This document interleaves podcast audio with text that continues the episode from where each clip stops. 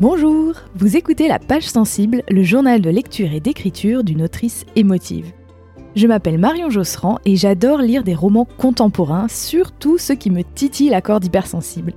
J'aime tellement ça que j'ai même décidé d'en écrire. Dans ce podcast, je partage avec vous les romans qui éclairent si bien ma vie que j'ai envie de les recommander à la terre entière. Et au passage, je vous raconte mon cheminement d'apprentie autrice, parce que ça aussi, c'est toute une histoire. Âme sensible Bienvenue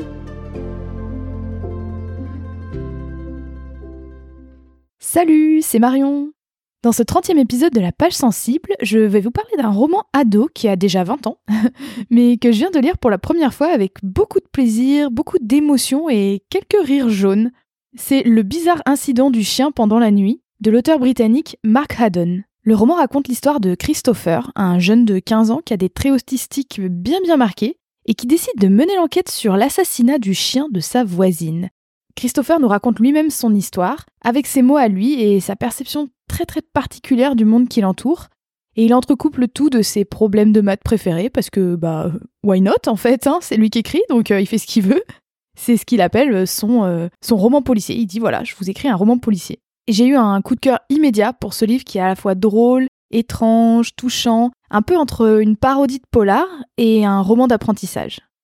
Ensuite, euh, côté écriture, je vous raconterai comment une lettre de refus que j'ai reçue juste après l'enregistrement du dernier épisode, donc euh, oui, je pense une semaine, donc euh, ça fait déjà deux mois que je l'ai reçue, et comment cette lettre de refus, pour la première fois, m'a fait chialer. Oui, ça m'a un peu brisé mon petit cœur tendre de, de jeune autrice.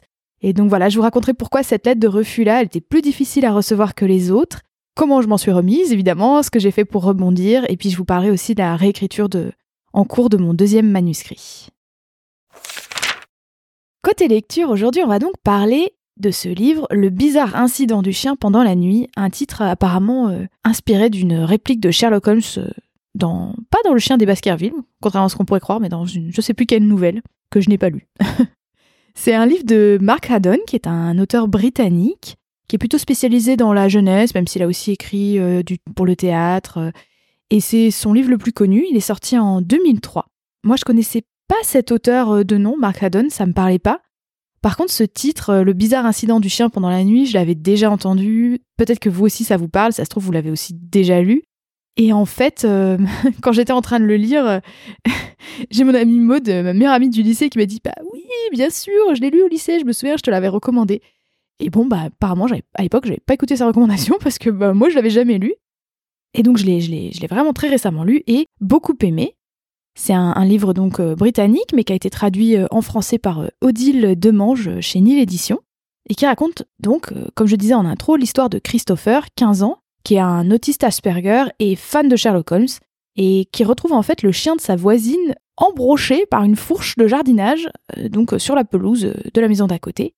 Et donc c'est clairement un assassinat, et il décide de mener l'enquête pour découvrir qui est le coupable. Moi, tout de suite, déjà, dès le pitch, euh, en fait, j'étais, j'étais embarquée parce que ça vient nourrir à la fois mon amour des romans policiers un peu, un peu rigolos, un peu décalés. C'est quelque chose que, que j'aime beaucoup. J'aime bien les, les enquêtes, euh, mais quand il y a un ton assez léger. Je, suis moins thriller parce que je suis un peu chochotte. Mais j'aime bien, j'aime bien, euh, oui, les, comme on appelle les cozy mysteries, tout ça, tous les, les polars un peu, un peu sympas, quoi.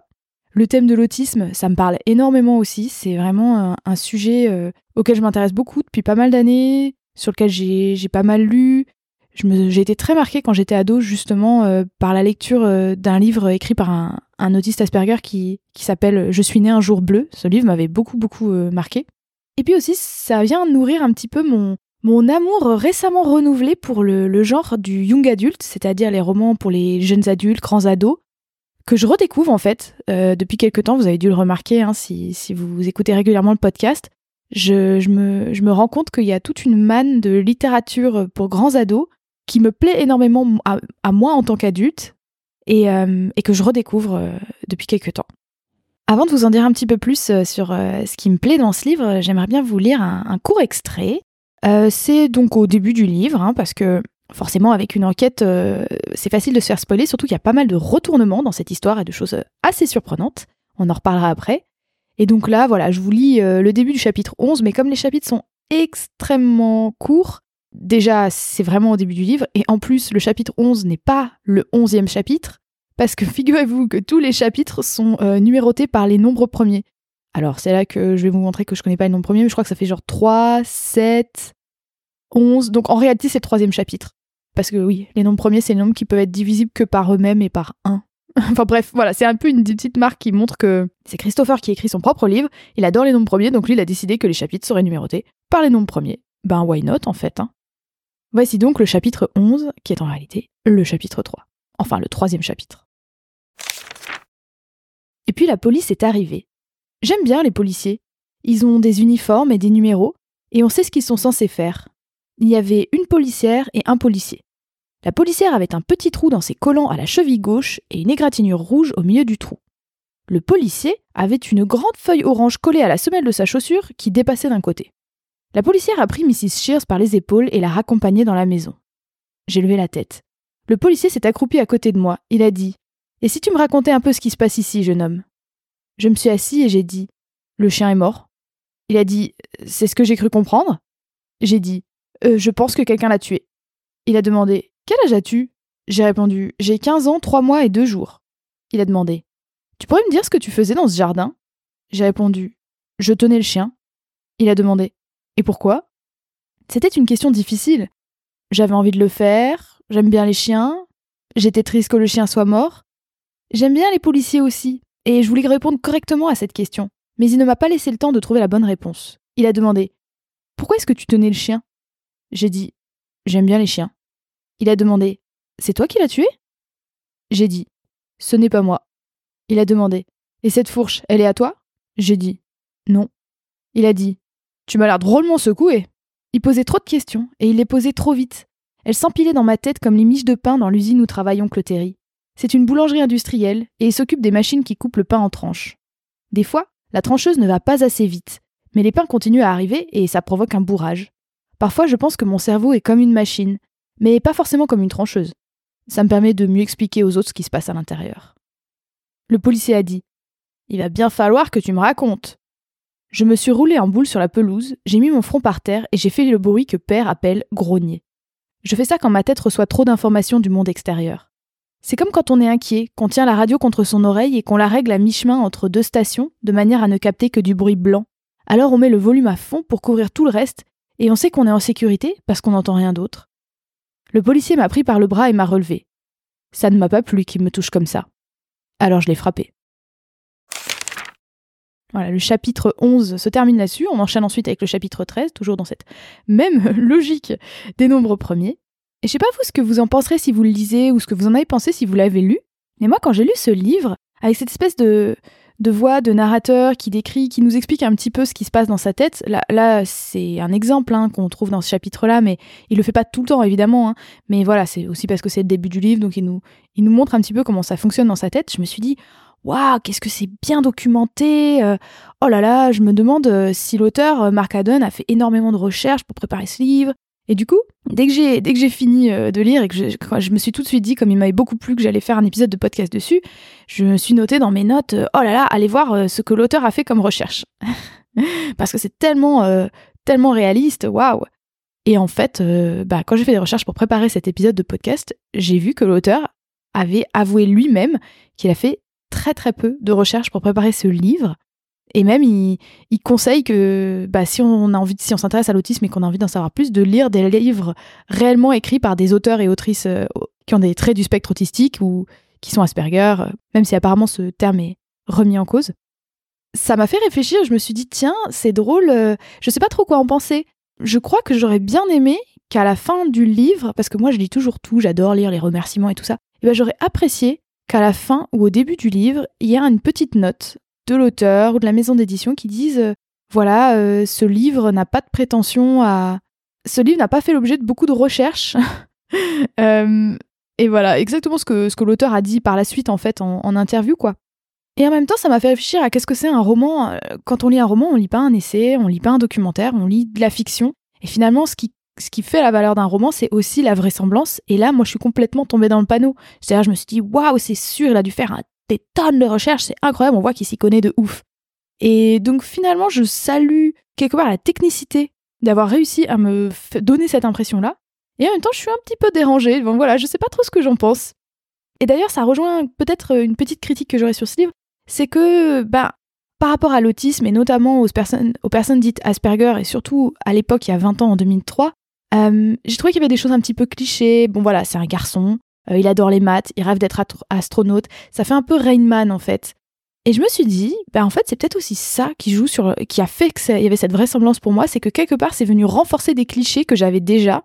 Et bon, voilà. Moi, je trouve ça un petit peu dommage. Mais en même temps, ça me permet de faire une transition sur pourquoi j'ai aimé ce roman.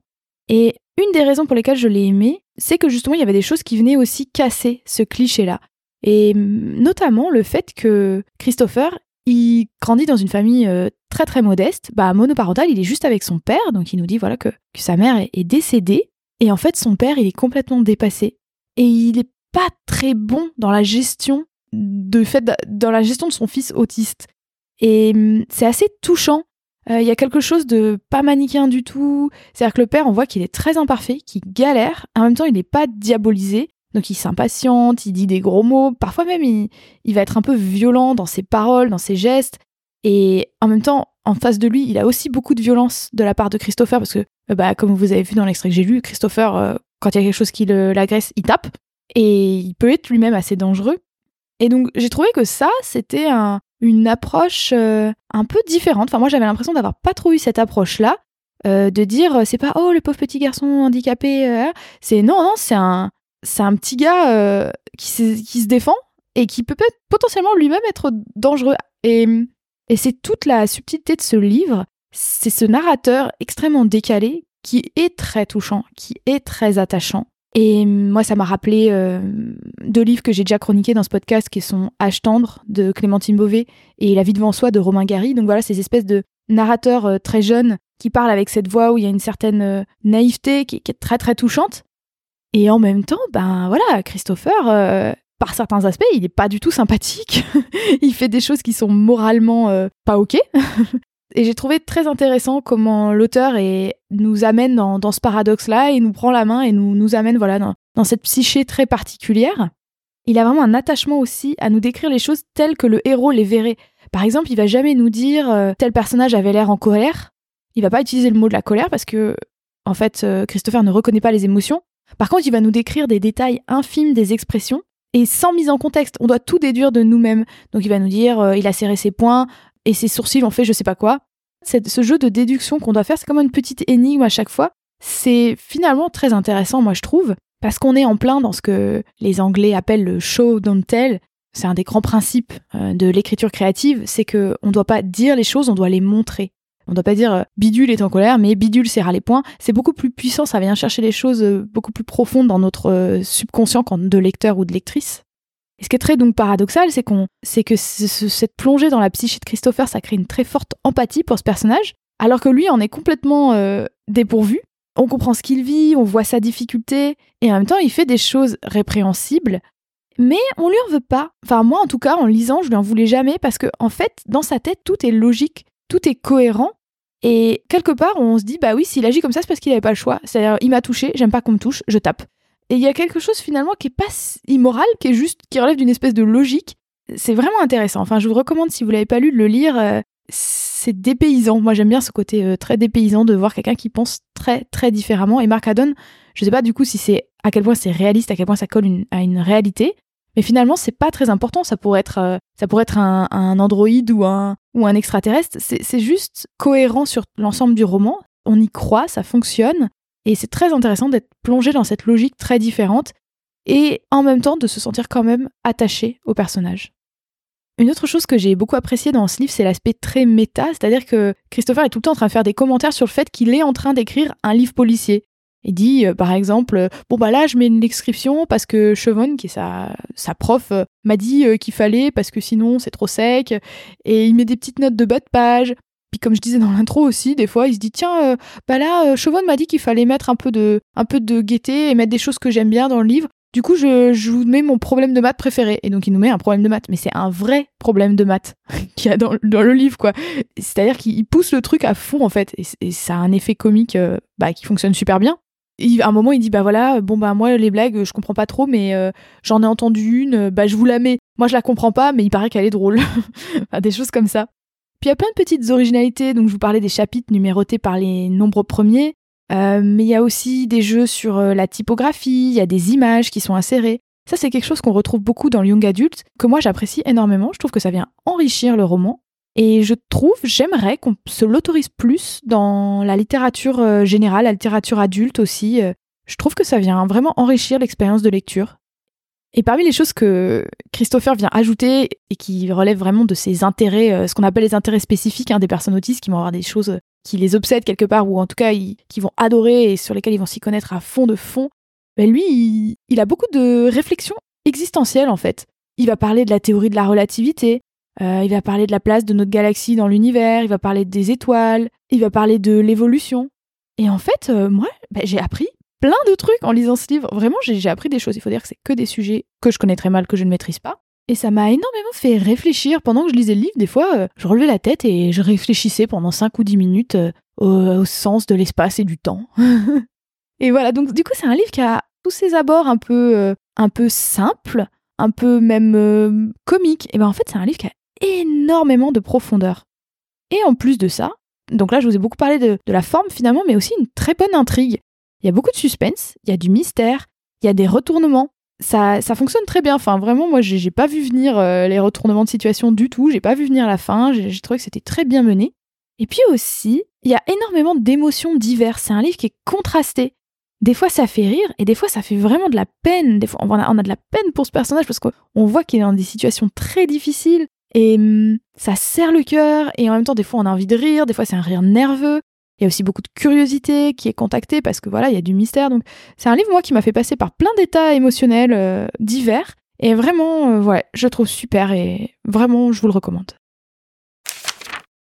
Côté écriture, il est donc temps que je vous fasse un petit bilan des deux derniers mois parce que il s'est écoulé, oui, euh, à peu près deux mois depuis le dernier épisode que j'avais enregistré début décembre et là on est le 10 février quand j'enregistre. Quand j'avais enregistré le dernier épisode, c'était la veille de mon départ pour Paris et je vous disais que j'allais aller au salon de, Montreuil, qui est le plus grand salon de littérature jeunesse en France. Et je vous disais, oh là là, il va y avoir plein plein de maisons d'édition à qui j'ai envoyé mon manuscrit. Et notamment, je savais qu'il y avait le stand d'une maison d'édition qui m'avait contacté fin septembre en me disant Oh là là là là, on adore le début de votre roman, est-ce qu'il est toujours disponible? Et j'avais dit oui, oui, oui, bien sûr, il est toujours disponible. Et euh, les deux dames de la maison d'édition m'avaient dit euh, c'était la, la dame du comité de lecture et euh, l'éditrice de, la collection à qui j'avais adressé mon manuscrit. Donc c'est une collection spécifique dans cette maison d'édition, une collection justement Young Adult. Et ces, ces deux personnes m'avaient dit trop bien, et eh ben écoutez, on va le lire, on va s'en parler en équipe et on revient bientôt vers vous. Mais en tout cas, vraiment, on adore le début et elle m'a fait de plein de compliments sur le début. Et donc je vous avais raconté hein, dans un précédent épisode de podcast à quel point j'étais excitée comme une puce en recevant ce mail et, et puis qu'après les semaines passant, euh, l'excitation était retombée, avait laissé place à la peur, à me dire oulala, là là, et si elles aimaient pas la suite? Et euh, donc, quand j'ai enregistré le dernier épisode, je me disais, si ça se trouve à Montreuil, je vais les croiser. Je leur ai même écrit un petit mail euh, quelques jours avant pour leur dire, ah, peut-être, je sais pas si vous serez sur le stand, mais je passe à Montreuil vendredi après-midi, peut-être qu'on se verra. Et puis, j'avais pas eu de réponse, mais bon, j'avais écrit un petit peu à la dernière minute. Bon alors du coup, je suis allée à Montreuil. C'était très difficile pour moi parce qu'il y avait énormément de foule, énormément de bruit. Et moi j'ai beaucoup de mal avec la foule, beaucoup de mal avec le bruit. Donc j'ai fait tout le salon avec des bouquias dans les oreilles. Ce qui n'était pas super pour des échanges spontanés, mais de toute façon il y avait tellement de monde. Puis j'étais le vendredi après-midi. Et en fait, y avait les... le vendredi, c'est les jours où ils reçoivent les classes. Donc il y avait plein de classes un bruit, un bruit dans ce, dans ce gym, enfin, je dirais gymnase, pas gymnase, mais dans ce grand bâtiment. Et donc, je n'ai pas vu, euh, je n'ai pas vu euh, ces éditrices. Euh, elles étaient toutes les personnes que j'aurais voulu croiser n'étaient pas là le vendredi après-midi en fait. Elles étaient plutôt là le samedi, le dimanche. Donc bon, c'était un peu une déception. J'étais quand même contente d'aller sur le salon parce que j'ai vu plein de beaux livres. Je me suis acheté des albums, voilà, parce que j'adore aussi les albums jeunesse. Donc je me suis acheté deux beaux albums pour moi, même pas pour offrir.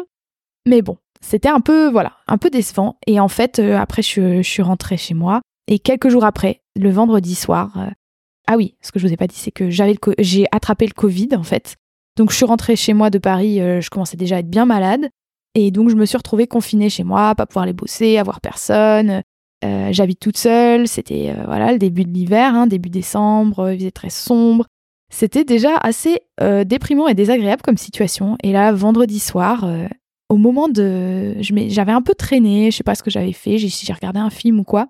Mais vers minuit, euh, je vais pour éteindre mon ordi avant d'aller me coucher, donc il est déjà tard. Et là, je vois que j'ai reçu un, mail. Et c'est vraiment pas de chance que j'ai vu ce mail à ce moment-là, parce que jamais je regarde mes mails à minuit d'habitude.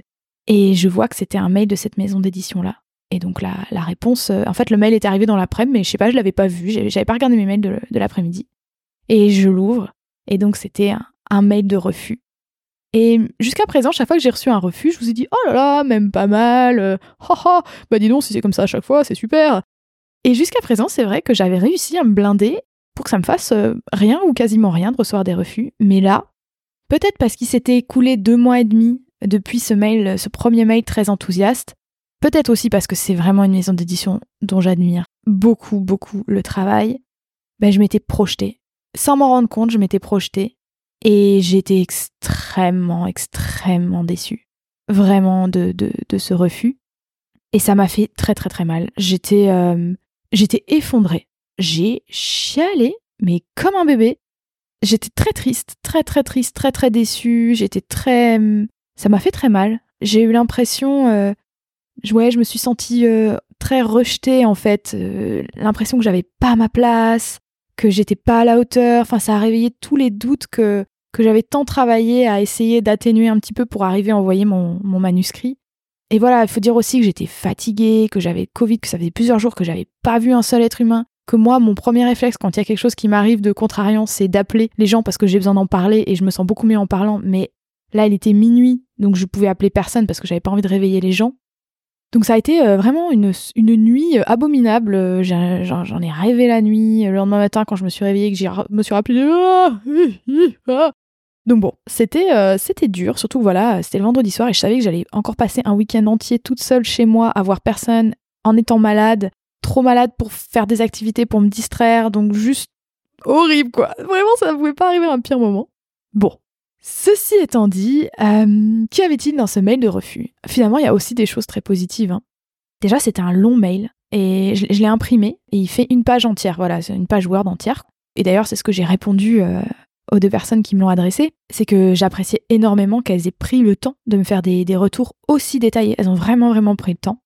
Et c'était un mail un peu étrange à lire pour moi avec une certaine dissonance. Euh, ça me faisait un truc un peu bizarre dans le cerveau parce qu'il y avait à la fois des très très gros compliments, des choses qu'ils avaient trouvées super géniales, et aussi des très grosses critiques, et où finalement elles ne mâchaient pas leurs mots, vraiment, elles disaient les choses de façon assez brute, et en même temps les compliments étaient vraiment très très élogieux.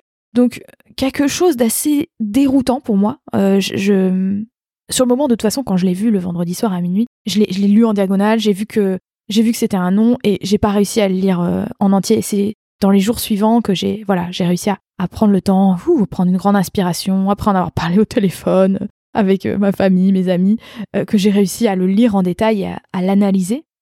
Et du coup, j'ai fait ce travail aussi de prendre un petit carnet et de noter toutes les choses positives qu'il y avait. Bah tiens, je pourrais vous le lire d'ailleurs. Est-ce que j'ai mon carnet sous la main? Voilà, bon, j'ai galère à le retrouver parce que j'ai tellement de carnets.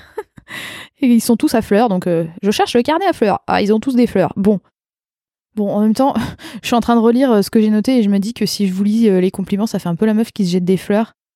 Elle dit Je me suis sentie extrêmement confortable dans votre roman et c'est un don rare. Euh, vous avez le sens des descriptions, le don de faire jaillir pour nous des lieux qu'on a l'impression d'avoir toujours connus.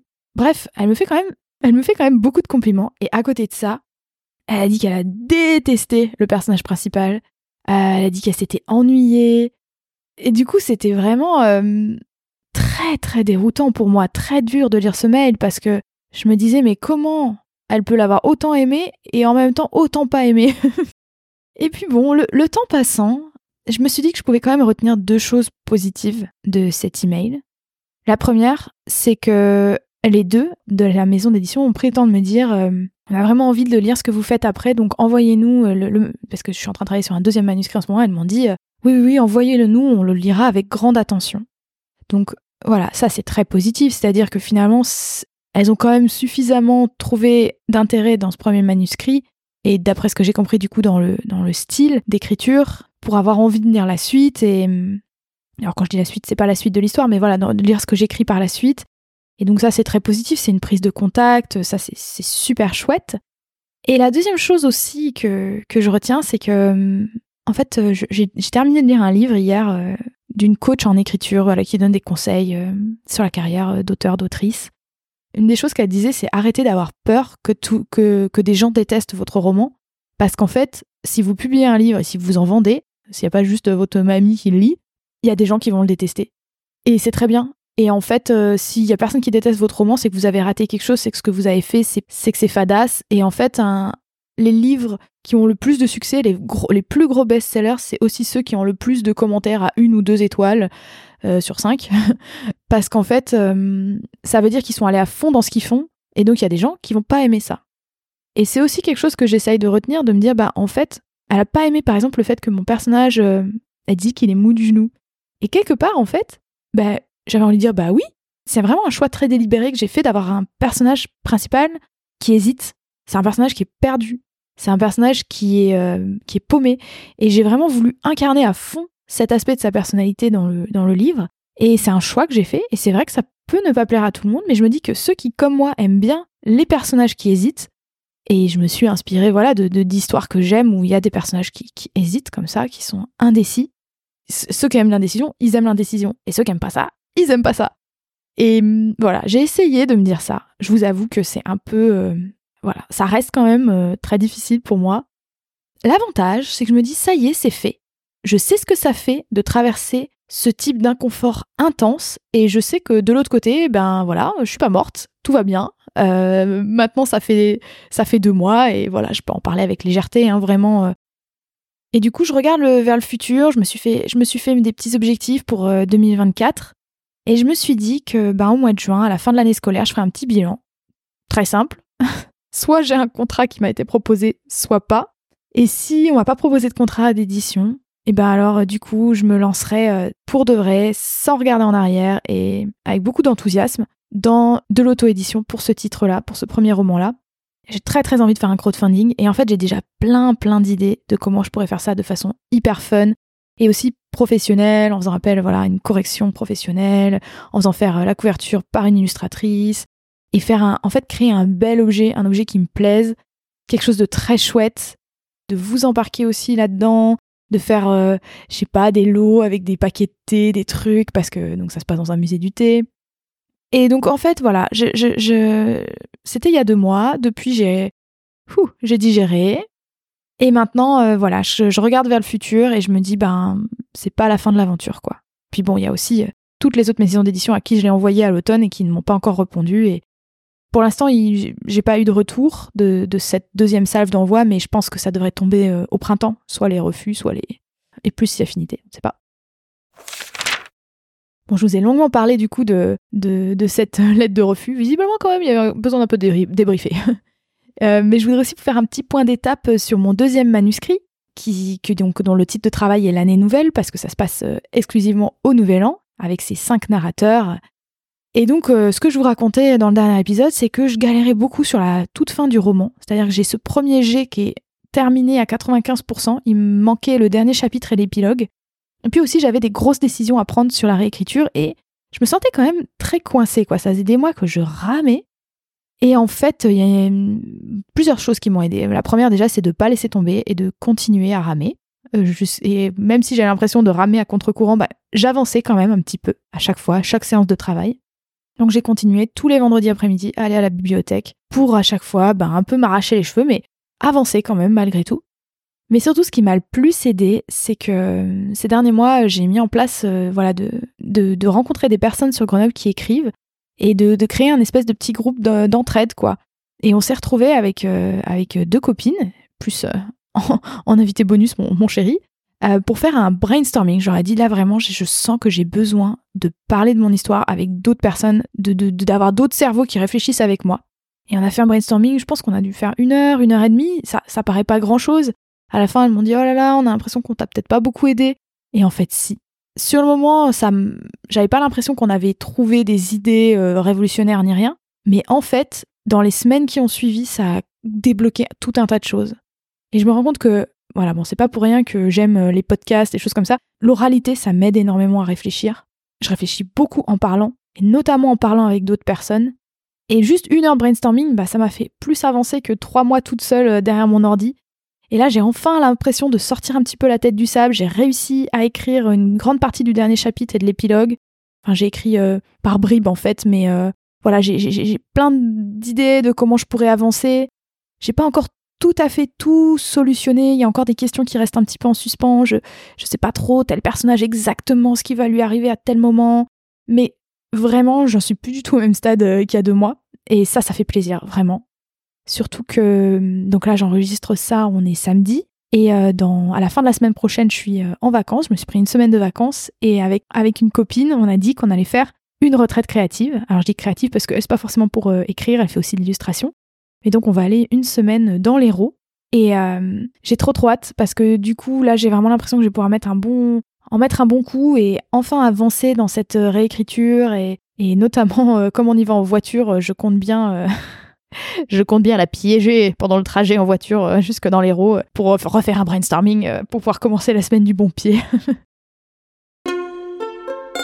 Merci d'avoir écouté cet épisode numéro 30 de la page sensible jusqu'au bout. J'ai l'impression d'avoir beaucoup parlé, peut-être qu'il sera un petit peu plus long que d'habitude. Est-ce que je me demande, est-ce que vous aussi vous aimez la littérature ado? Est-ce que vous aussi vous intéressez à la littérature ado comme moi euh, depuis quelques temps? Est-ce que vous avez peut-être des romans à me recommander dans le genre du young adulte euh, donc euh, contemporain? Parce qu'il y a beaucoup de young adultes fantasy, la littérature imaginaire. Moi, c'est pas trop ce que j'aime lire, mais voilà. Est-ce que vous avez peut-être aussi des livres à me recommander, euh, des romans autour du thème de l'autisme? En tout cas, euh, si vous avez des idées, vous pouvez me les envoyer euh, en commentaire sur le blog du podcast ou bien sur Instagram, at la page sensible tout attaché. Ou tout simplement, si vous voulez me faire des, retours sur le podcast, j'aime beaucoup, j'aime beaucoup quand, quand vous prenez le temps de le faire parce que c'est vrai que ça me donne un peu moins l'impression de parler toute seule.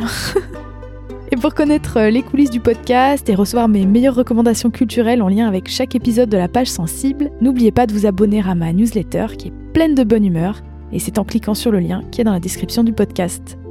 Enfin, ne ratez pas le prochain épisode qui sortira dès le mois de mars, parce que c'est un épisode spécial. J'ai un petit partenariat avec un autre podcast qui s'appelle La Croqueuse de Livres et avec le Printemps du Livre de Grenoble, qui est un festival littéraire qui accueille chaque année des dizaines d'auteurs et d'autrices. Et dans ce cadre-là, euh, on va mener des, des interviews, des interviews d'auteurs et d'autrices et on devrait commencer, euh, rien n'est officiel encore, mais avec un auteur qui m'a beaucoup touché. Euh, vraiment, son livre m'a parlé à plein de niveaux différents. Et j'ai très très très hâte de vous faire découvrir ou redécouvrir cette lecture. A très bientôt et d'ici là je vous souhaite de belles lectures.